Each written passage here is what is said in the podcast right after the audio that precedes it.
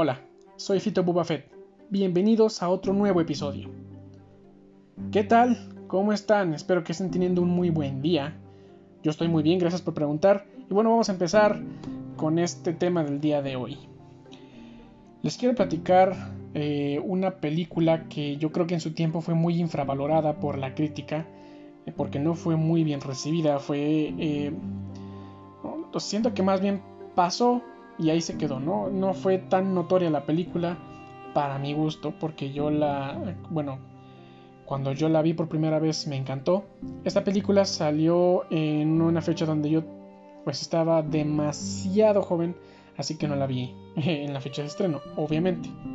El tema de que hoy nos toca es de la película El hombre con la máscara de hierro, que se estrenó en 1998 y fue dirigida por Randall Wallace eh, esta cinta relata la historia de un misterioso prisionero de la Bastilla en Francia y los famosos mosqueteros Athos, Porthos, D'Artagnan y Aramis. Voy a contar un poco el contexto que hay detrás de esta cinta, de dónde se basaron, de dónde vino la idea. El hombre de la máscara de hierro fue un personaje real que estuvo preso en la Bastilla entre los siglos XVII y XVIII fue encarcelado por razones desconocidas. Su primera referencia estuvo en el libro de Voltaire, El siglo de Luis XIV. Ahora, hay muchas teorías de quién fue la persona detrás de esta máscara de hierro, pero la historia que nos interesa hoy es la de Alejandro Dumas en su novela El Visconde de, de Bragelone. Perdón. Porque es aquí en donde el escritor propone que el prisionero probablemente es el hermano gemelo del rey Luis XIV de Francia. A raíz de esto surge esta fantástica película que desarrolla esta trama del hermano gemelo. ¿Qué tenemos? Características de esta cinta. Bueno, en primer lugar, el reparto. Actorazos, vaya actorazos se reúnen en esta cinta para darle vida a los mosqueteros. Tenemos a Jeremy Irons como Aramis, Gerard Depardieu como Portos, John Malkovich como Athos, Gabriel Byrne como D'Artagnan y finalmente tenemos a un joven Leonardo DiCaprio en el papel del rey Luis XIV y su hermano gemelo quien es portador de la máscara de hierro. Se juntan grandes actores en esta película con una actuación hermosa que hace que la película tenga carácter y fuerza. Este reparto se complementa tan bien que de verdad te metes en la historia de unos mosqueteros a los que ya les alcanzó la edad pero aún tienen fuerzas para una última lucha. La música quizás no sea una obra maestra, pero sin duda captura el ambiente de la cinta con un tono épico, con, tonas, con notas de realeza y, y esencia de milicia francesa. La música fue compuesta por Nick Glennie Smith por cierto. Luego tenemos la escenografía. Es preciosa. Refleja muy bien el siglo XVIII en Francia. Yo creo que eh, no he investigado mucho sobre el detrás de escenas eh, porque la verdad es una película algo antigua, no tanto, pero sí eh, tiene sus años y no hay mucho material de donde sacar el, el detrás de escenas. o tal vez soy yo que no he buscado bien, la verdad pero los edificios, los campos, las edificaciones, los caballos, todo el ambiente sí se asemeja mucho a lo, a lo, que se vivía en esa época. Y pues claro, nos basamos siempre en las pinturas que hubo de esos años. Después, los vestuarios, los uniformes de los mosqueteros, los vestuarios de la realeza. Es muy bonito, la verdad. Es bastante fiel a esa época y influye mucho en que también te metes en esta, en esta cinta. Esta película también tiene cierto tono teatral en cuanto a la dirección, en mi opinión. Los ángulos de la cámara, las escenas, casi pareciera una obra llevada al, cine, porque imagínense una obra clásica, eh, tiene cinco actores en el, en el escenario y todos están de cara hacia el público, ¿no? Obviamente. Eh, en una película no vemos normalmente esto porque se supone que están imitando a una, una situación que está pasando en la vida real. Entonces el, el, actor a veces suele estar de espaldas o suele estar hablando hacia, hacia su compañero actor. Y en esta película vemos eh, muchas veces que Por ejemplo, me acuerdo una escena en donde están eh, D'Artagnan, el rey Luis y Philippe, eh, que es el hermano gemelo, están parados en escena y pareciera que hay un público, que eres tú, eh, enfrente de ellos, porque no están reunidos entre sí como en un semicírculo, bueno, más bien están reunidos en un semicírculo, permitiendo que el público vea de frente a, los actores. Ese tipo de ángulos de cámara y de, y de actuación me recuerdan mucho a, una obra de teatro, como si lo hubieran filmado y hubieran eliminado al público, las luces, las cortinas del escenario y, hubiera sido una película, una peliculosa, peliculosa. Nueva palabra que inventé, por cierto. Ahora vamos a platicar sobre la historia de la película. Inicia en la prisión de la Bastilla con el prisionero de la máscara sin decirnos mucho más, no hay detalles, solo lo vemos mirando a la luna, añorando salir de ahí algún día y se corta la escena. Después nos empiezan a presentar a los demás personajes. Aramis es un hombre que se dedicó a la religión después de haber servido a los mosqueteros. Se volvió sacerdote de la orden de los jesuitas. En esta misma escena inmediatamente llega Portos con tres mujeres queriendo evitar a Aramis al festejo, lo cual él rechaza totalmente y comienzan a pelear, una pelea un tanto entre amigos. Acto seguido entra a escena D'Artagnan, quien es ahora como el jefe de seguridad privada del rey Luis XIV, para poner orden y decirle a Aramis que el rey demanda su presencia en el castillo. Nos presentan al rey Luis como alguien egoísta, malcriado, que no le importa a su gente ni siquiera su corte cercana, solo le importa él mismo. El rey le pide a Aramis que encuentre al líder jesuita que, intente, que intenta sabotear a, su reino y que lo elimine, por supuesto. Para esto era la, para esto demandó su presencia en el castillo. Aramis decide aceptar esta oferta a pesar de ser un sacerdote eh, por una simple razón que en un momento vamos a explicar. Entonces cuando pasamos a Athos, quien se convirtió en un hombre de casa totalmente después de haber estado en los mosqueteros, y cuyo hijo le pertenece ahora a estos nuevos mosqueteros. Su hijo decide informarle que va a pedir la mano en matrimonio de su novia Christine, lo cual es una noticia muy muy importante y se pone muy feliz porque su hijo va a empezar a formar una familia, además de que siguió los pasos de su padre al ser un mosquetero, ahora se va a convertir en marido y probablemente eh, en un futuro va a tener hijos, ¿no? Entonces, ¿a qué padre no le gustaría tener nietos? Al menos eso pienso yo. Ya conocemos a nuestros personajes y ahora vienen una serie de cuestiones que van a desatar estos conflictos de, de intereses. Y vamos a ir por orden cronológico. Primero, el asunto del líder jesuita. Es complicado para Aramis porque resulta que él mismo es ese líder jesuita que está intentando boicotear el reino de, Luis, ya que después, ya que a raíz de que Francia está en medio de una guerra, toda la comida, el dinero y los demás recursos están siendo destinados a los soldados. Además de que el rey se queda lo mejor para él mismo, como les decía, es un rey muy egoísta, muy desconsiderado con la gente. El pueblo pasa hambre porque las verduras y frutas que les dan están podridas y además de que están podridas son escasas. Entonces imagínense qué condiciones estaban pasando en esos momentos, cómo no iban a estar descontentos. D'Artagnan logra apaciguar una que otra manifestación a las puertas del palacio, pero aún así no es suficiente. Otro conflicto que aparece es eh, relacionado al hijo de Athos. Cuando él está a punto de pedirle el matrimonio a Christine, es enviado al frente de la guerra a propósito por el mismísimo rey, ya que Luis se interesó por ella, por Christine, pero como vio que estaba con este muchacho aprovechó que estaba a sus órdenes y lo envió lejos a morir para quitarlo del camino. Athos se da cuenta de esto y si de por sí no le tenía simpatía al rey, pues ahora menos. Cuando el hijo de Athos fallece en acción, eh, es ahí cuando eh, se infiltra en el palacio desde el patio en donde los mosqueteros están entrenando.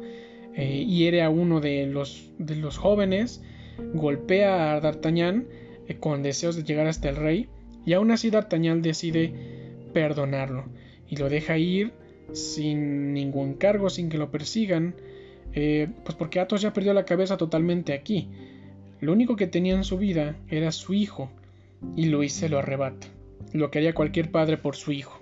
Entonces tenemos esos conflictos puestos en la mesa. ¿Y ahora qué? ¿Cómo se resuelven? Bueno, Aramis se reúne con sus viejos compañeros para plantearles esto. Debido a que Luis ya quiere deshacerse del líder jesuita, que es él, eh, que la gente está hambrienta y él no hace nada, propone reemplazar al rey con esas mismas palabras, porque el objetivo de Aramis es que no haya revolución en el país, que no se genere una lucha eh, y que no se derrame sangre. Entonces, reemplazar al rey por uno mejor tiene sentido para él. Athos acepta sin más detalles, incondicionalmente está dispuesto a derrocar a este rey tirano que le arrebató a su hijo y que no está haciendo nada por su, por su pueblo. Pero, pero D'Artagnan se niega, él es muy devoto a su rey y él confía en que algún día Luis cambiará y será otra mejor persona. Es aquí cuando Athos se pone en disputa y le advierte que la próxima vez que se crucen, uno de los dos morirá.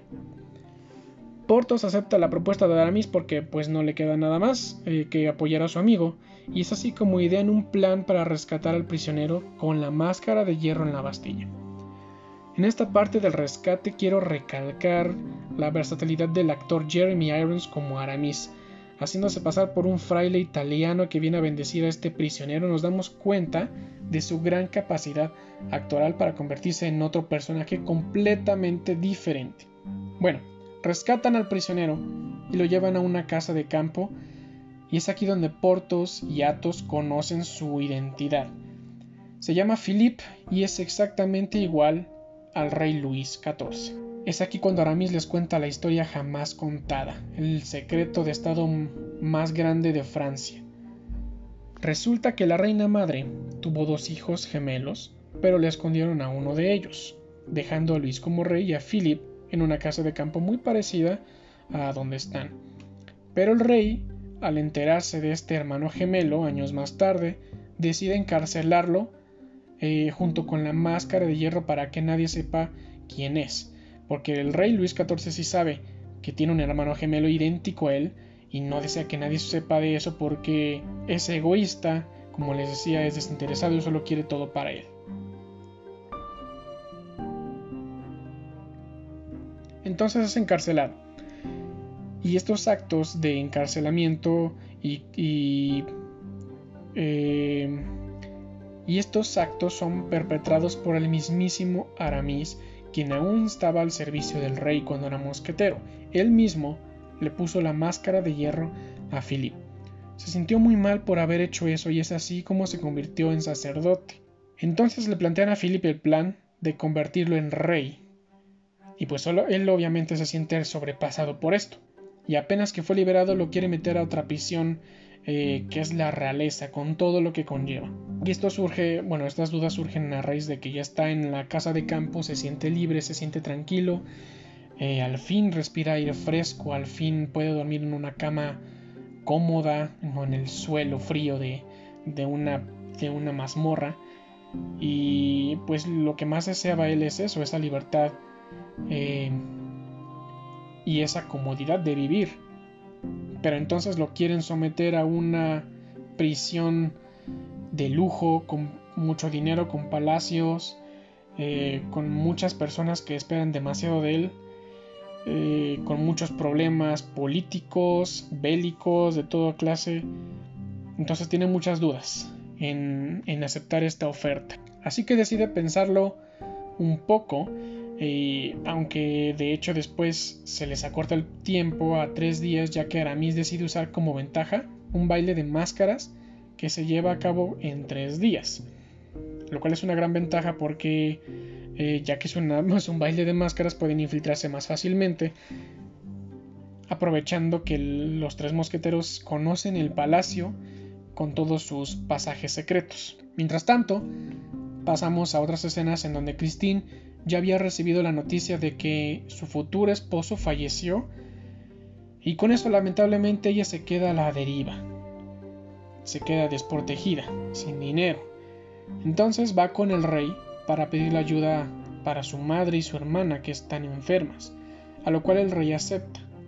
Entonces él logró su cometido. Ahora tiene a la mujer que deseaba antes entre sus paredes y se aprovecha de que necesita ayuda para que ella se quede con él mientras se le pasa su interés en ella.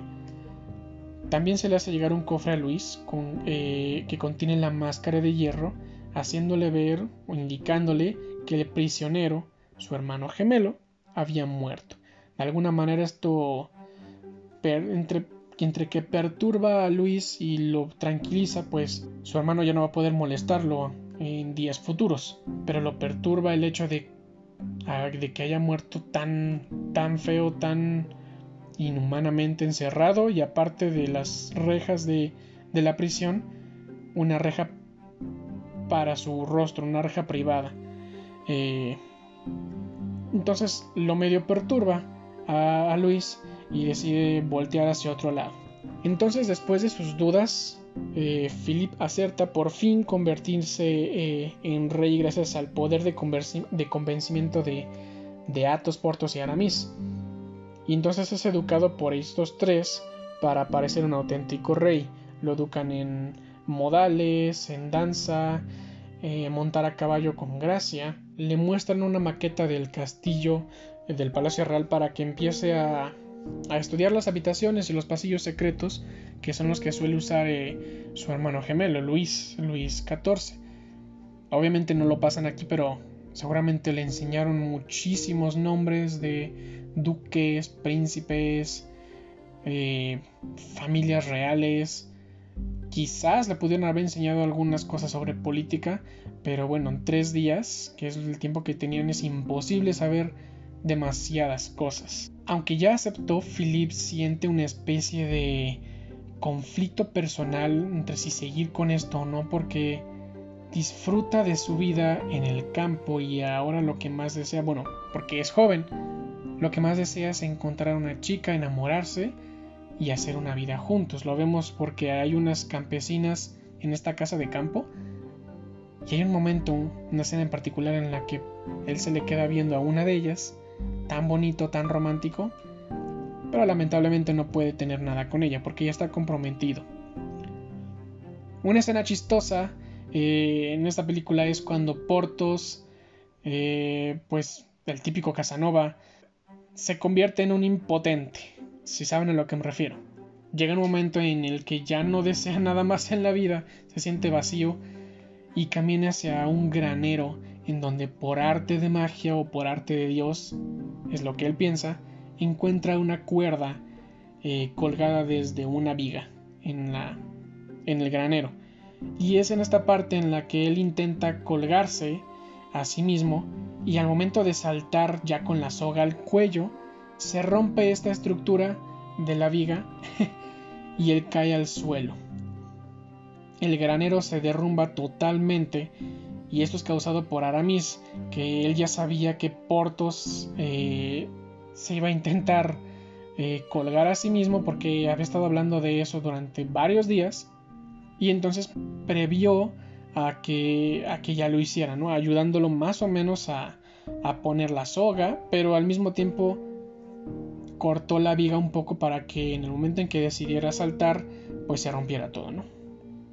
Es una escena chistosa porque se rompe el granero y le cae encima a, a Portos. Eh, y bueno, Portos estaba desnudo para este, para este momento porque antes estaba con dos mujeres. Y pues bueno, el mismo problema que había dicho. Ella es impotente y ya no quiere nada en la vida. De alguna manera siento que en esta parte sí les faltó un poco más de énfasis em, porque pasa lo siguiente. Athos perdió a su hijo, que por cierto tenía la misma edad que el rey Luis XIV y Philippe. Eh, más o menos rondaban en la misma edad, entonces eh, este tiempo que pasaron juntos en esa casa de campo de alguna manera le dio una segunda oportunidad a Athos de, enseñar a un hijo, es decir, No lo vio como un hijo totalmente, eh, pero sí le tomó cierto cariño, ¿no? Así sintió esa, esa cercanía de, de un familiar. Además de que le tenía esperanzas a Philippe de convertirse en, un, el rey que Francia necesita. Y pues bueno, le tenía muchas esperanzas. Siento yo que les faltó poner un poco más de énfasis porque como que lo insinúan un poco sin llegar a, darle demasiada atención a esos detalles. Llega el esperado momento eh, del baile.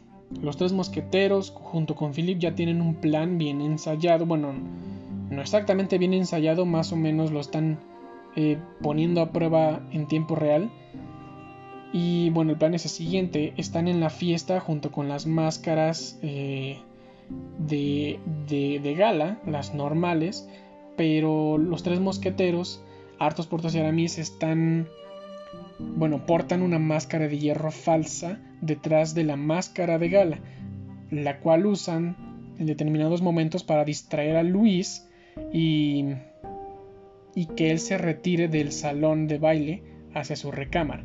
Debieron tener mucho cuidado con D'Artagnan porque eh, recuerden que la reunión para plantear la solución contra Luis XIV, pues D'Artagnan estaba ahí, entonces él está al tanto de lo que planean reemplazar al rey, no sabe ni cuándo, ni cómo, eh, ni dónde.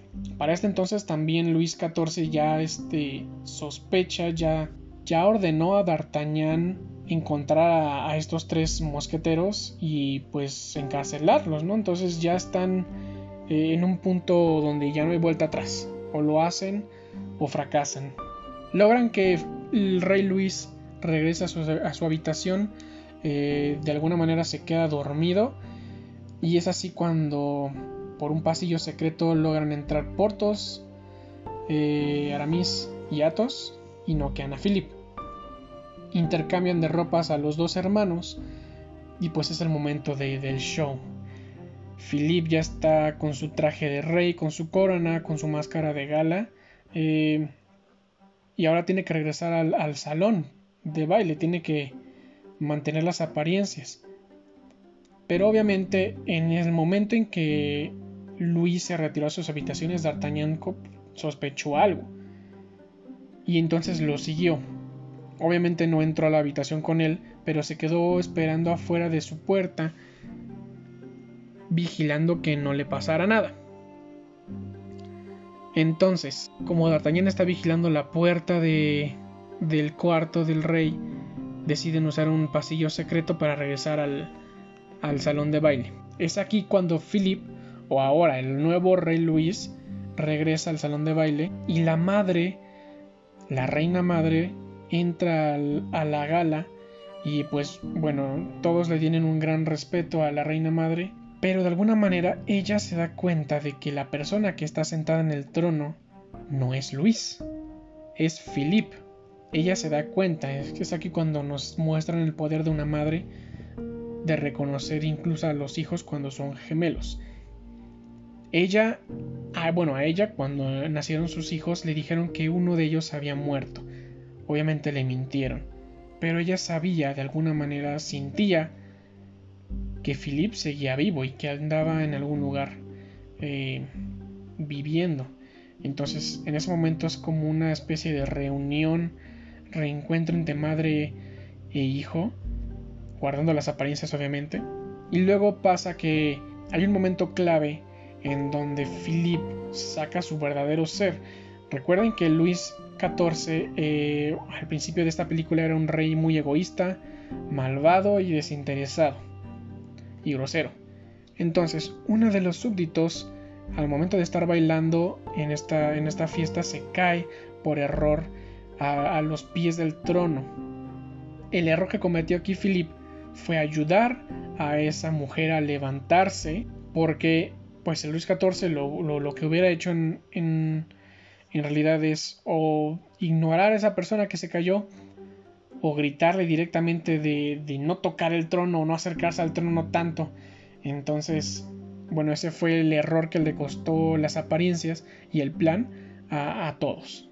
Porque en este momento D'Artagnan ya había regresado a la sala de, baile y sospechaba que Philip no había usado la puerta del, de la habitación para regresar. Entonces estaba como que medio sospechoso, pensando todo y observando. Cuando ve este acto, se da cuenta, luego, luego, hay algo extraño en, en el rey. Y es cuando le pide que lo vaya a ver en privado, con la excusa de que tiene una emergencia de seguridad. Bueno, aquí es cuando el plan se empieza a derrumbar. Los tres mosqueteros logran llevar al nuevo prisionero a los embarcaderos que tiene el castillo para evacuar y, desaparecer. Pero en este momento D'Artagnan ya había dado una alerta para sellar todas las entradas y vigilar cada rincón del castillo. Es aquí cuando son interceptados los mosqueteros y empieza la lucha. Después de unos cuantos golpes, que por cierto ninguno de los mosqueteros se atrevió a dañar mortalmente a sus compañeros, a, los demás mosqueteros. Pero en un momento eh, son superados en número y toman como rehén, bueno, Athos toma como rehén a Luis para decir que, dejen de apuntarles, que los dejen ir, o si no va a matar al rey. Es aquí cuando, bueno, tenían a Luis con una máscara, bueno, con una máscara, con un saco encima de la de su cabeza para que tampoco vieran quién es y bueno, lo descubre y todos se dan cuenta que es muy parecido al rey. Y están confundidos porque hay dos reyes en, la misma habitación, en el mismo lugar y no tienen idea de qué onda. El mismo D'Artagnan no sabe que el gemelo de Luis eh, seguía vivo. Bueno, es más, ni siquiera sabía de su existencia. Entonces llegan a un acuerdo de eh, dejarlos ir dejar ir a, los tres mosqueteros escapar, pero en este momento D'Artagnan se pone fiero, se le va la cabeza y entonces amenaza a Philip eh, con matarlo, diciendo que si tú, bueno, así le dice a Athos, si tú matas a mi rey, yo mato al tuyo. Obviamente esto fue como una estrategia para impedir que se llevaran a, Luis, los tres mosqueteros. Entonces el rey Luis vuelve al bando de D'Artagnan y Philip vuelve a las manos de los mosqueteros, pero en un momento dado, que también sí me parece un poco exagerado o más bien un poco forzado la manera en que Philip logra ser recapturado por, los, por las fuerzas de Luis XIV. Entonces eh, todo el plan falla y pudieron haber escapado y huir, esconderse, pero Philip es recapturado por, por Luis. Los tres mosqueteros logran escapar y entonces vemos eh, las escenas donde eh, Luis y Philip se confrontan en la habitación, discuten sobre que, bueno, Luis sienta que es una traición de parte de su propio hermano, eh, de parte de los mosqueteros. Su madre está ahí con ellos, intentando que, pues que Luis guarde compostura, que se dé cuenta que es su propio hermano. Pero Luis, en su ceguera de egoísmo, decide mandarlo de nuevo a la prisión con la máscara, pues otra vez encerrarlo y que se quede ahí hasta que muera. Se me olvidó decir que para este punto Christine, eh, en medio de la gala, cuando Philip ya está en el trono, eh, el gemelo bueno, acuérdense, Philip es el gemelo bueno, Luis es el gemelo malo, ¿ok? Seguimos. Christine interrumpe la gala gritándole al rey que es un asesino eh, porque el hijo de Athos le había enviado una carta a Christine de parte de desde el frente en la guerra, pero nunca la recibió porque el rey Luis interpretó la carta y no dejó que el, Christine la, leyera. El error suyo fue dejar esa carta en su propia habitación. Christine fue a buscarla y bueno, leyó todo, leyó que, que fue mandado al frente de la guerra y que pues que fue por mandato del rey no fue porque él quisiera, es decir, se dio cuenta de que el rey le arrebató a su futuro esposo a propósito. Después de que pasó todo esto de la lucha de que Felipe es recapturado, Christine se quita la vida porque ya no le queda nada más. Pero bueno, pasando a este, de este hecho, Philip, a Philip le vuelven a poner la máscara de hierro y mientras lo trasladan a la Bastilla lo tienen en custodia en, la, en las mazmorras del castillo. D'Artagnan, al darse cuenta que su propio, que su propio rey sigue sin cambiar, eh, no le ve futuro, ve que de verdad es muy egoísta, muy cruel, viendo, bueno, mandando a su hermano de nuevo a prisión, de nuevo con la máscara, eh, decide traicionar al rey y regresar al bando bueno, al bando de los, de los tres mosqueteros. Y es entonces cuando les envía una carta a los tres mosqueteros en una guarida secreta diciéndoles que van a tener a Philip en las mazmorras del castillo, pero que a cierta hora van a hacer cambio de turno y va y él mismo D'Artagnan va a retrasar ese cambio de turno para que puedan sacar a Philip del calabozo. Obviamente los tres hombres se dan cuenta de que es una trampa, pero no les queda de otra, es decir, querían rescatar a Philip, no lo podían dejar ahí y esta era su oportunidad de, hacerlo antes de que entrara la Bastilla de nuevo y fuera muy muy imposible, bueno, fuera imposible más bien volver a rescatarlo. Entonces imagínense, si no lograban completar su plan, por lo menos tenían a Philip libre, por lo menos ya no iba a morir en una prisión y quizás podía esconderse en otro país y vivir su vida. Lo cual, pues ellos querían, por lo menos si no hubiera funcionado el plan, pues bueno, Philip iba a estar libre. Entonces se deciden arriesgar a caer en esta trampa que, que, en realidad sí es una trampa, pero no a la vez. Sí, pero no. D'Artagnan se da cuenta, bueno, más bien yo creo que aquí entró la, la inteligencia de Luis y fue él quien entendió la trampa, porque ahorita vamos a hablar un poco de, esta, de estas escenas. Artos, Portos y Aramis deciden entrar al calabozo en el cambio de turno, encontrar a Philip y, y sacarlo de ahí.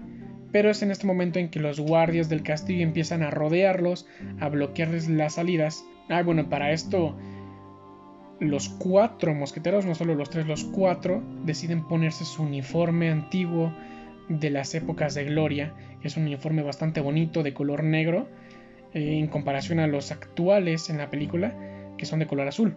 Es aquí cuando nos muestra la película que deciden los mosqueteros volver a unirse en hermandad, y aunque sea lo último que hagan. Artos, Portos y Aramis se ven rodeados por los guardias reales, eh, D'Artagnan baja con ellos al calabozo y decide ayudarlos en lo más que puedan. Sin embargo, el mismo rey Luis baja con todo y su armadura también al calabozo para intentar eh, aprisionarlos a todos y acabar con esto.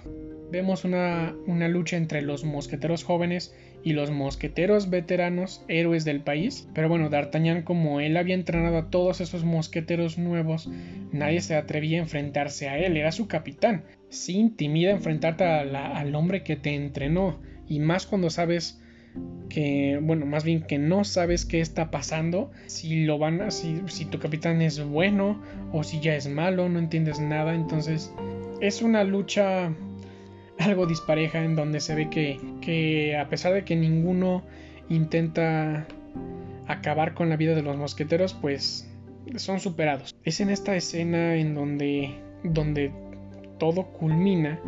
Eh, los cuatro mosqueteros se logran como que resguardar en una esquina para descansar, darse un respiro de, de la lucha.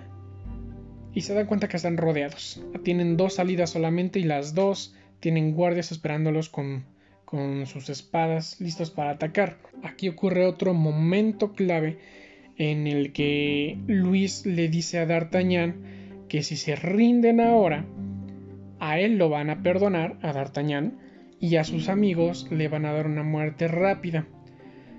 Philip volverá al calabozo y todo se olvidará. Pero aquí D'Artagnan pues no accede a este trato a pesar de que le dice que lo van a perdonar porque suelta la sopa.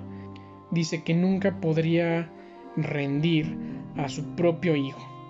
Es decir, el verdadero padre del rey Luis y de su hermano Philippe es D'Artagnan, con, eh, que tuvo un romance con la reina madre y pues de ese fruto salieron esos dos hijos. Le suelta la sopa a sus viejos amigos y es cuando dice no, yo no voy a rendir a mi propio hijo y de cierta manera le dice que está orgulloso de él, de lo que ha logrado y de que bueno, va a morir junto con ellos porque no se va a rendir. Esta escena es bastante épica porque los mosqueteros tienen rifles esperándolos para disparar, pero estos veteranos saben que los jóvenes los conocen, saben que son héroes, usan eso como ventaja y deciden cargar contra ellos épicamente épicamente, perdón, mientras los jóvenes disparan a ciegas. Literalmente cierran los ojos, no es broma, cierran los ojos y disparan con la esperanza de no eh, impactar en, sus héroes. Después de estos disparos de, de los mosqueteros jóvenes, pues afortunadamente ninguno es herido. Y es cuando el rey Luis se da cuenta de que, bueno, no puede contar con nadie porque D'Artagnan y sus amigos son una especie de héroe para, bueno, no son una especie, son héroes para Francia y decide terminar las cosas él mismo atacando a Philippe, pero D'Artagnan lo bloquea, intenta desarmarlo, pero al final pues se sacrifica por por Philippe. D'Artagnan es apuñalado por su propio hijo, por Luis. Yo les digo, les vuelvo a decir, hay escenas que parecen sacadas de una obra de teatro porque D'Artagnan está en el suelo, está está muriendo, está en sus últimos respiros y pareciera que los cuatro están en un semicírculo que de por sí lo vemos en las películas eh, y, lo entiendo totalmente, pero les vuelvo a decir, siento que es una obra de teatro, siento que filmaron el escenario con la escenografía atrás. Y bueno, para mí es algo impresionante. Philip al ver este, estos sucesos se enoja demasiado con Luis y lo intenta ahorcar eh, porque mató a D'Artagnan, mató a su padre, eh, apenas había conocido eh, y lo quiso mucho, entonces ya lo andaba matando también Philip a Luis, pero bueno, D'Artagnan lo impide diciéndole es tu hermano, no lo hagas. De alguna manera le dijo no seas como él, a lo cual Philip acepta. decide dejarlo en paz, le quita la máscara y los tres amigos mosqueteros, junto con Philip, se despiden de D'Artagnan de una manera triste, eh, pero heroica, con respeto. Y es en este momento en el que todo termina. El rey Luis sí es intercambiado por, por Philip. Y bueno, pues ahora es cuando las leyendas salen a, a flote. Se supone que el hombre con la máscara de hierro lo, lo, alimentaba un hombre sordomudo, pero que además tenía muchas comodidades en la prisión. Tenía buena comida. En los archivos sí dice que el hombre comía muy bien, se vestía muy bien, tenía muchas comodidades, lo cual era demasiado sospechoso. Yo creo que de aquí se inspiró Voltaire en decir que quizás era el hermano gemelo de, de Luis XIV. Philip se convierte en rey oficialmente, D'Artagnan es homenajeado por, por los mosqueteros, Portos, Aramis y Athos son perdonados, eh, ah, que además son los consejeros reales de Philip. Y si ustedes se fijan en la historia, este rey de Francia fue considerado el mejor de, de uno de los mejores de, de, la historia de este país. Que fue muy benévolo, fue muy justo, hubo prosperidad durante su reino. Y lo que nos muestra esta película es de que esta prosperidad surgió a raíz de que intercambiaron al rey por su gemelo bueno. Así termina la película del día de hoy y con esto el tema de este día. Es una historia bastante épica, la verdad les digo que yo creo que fue muy infravalorada, pero bueno, yo les invito a que vean esta película, de verdad véanla, eh, les va a gustar, dura más o menos como dos horas y media, está algo larguita, pero vale la pena, la verdad. Vale la pena darse su tiempo, disfrutarla. Es como una película dominguera de esas tranquilas para relajarse, no pensar en nada. Espero que les haya gustado. Esto es todo por el día de hoy que la pasen bonito, descansen si están en fin de semana, échenle ganas si están en el inicio de semana. Y pues bueno, yo me despido de ustedes, soy Fito Boafet y nos vemos en el siguiente episodio. Adiós.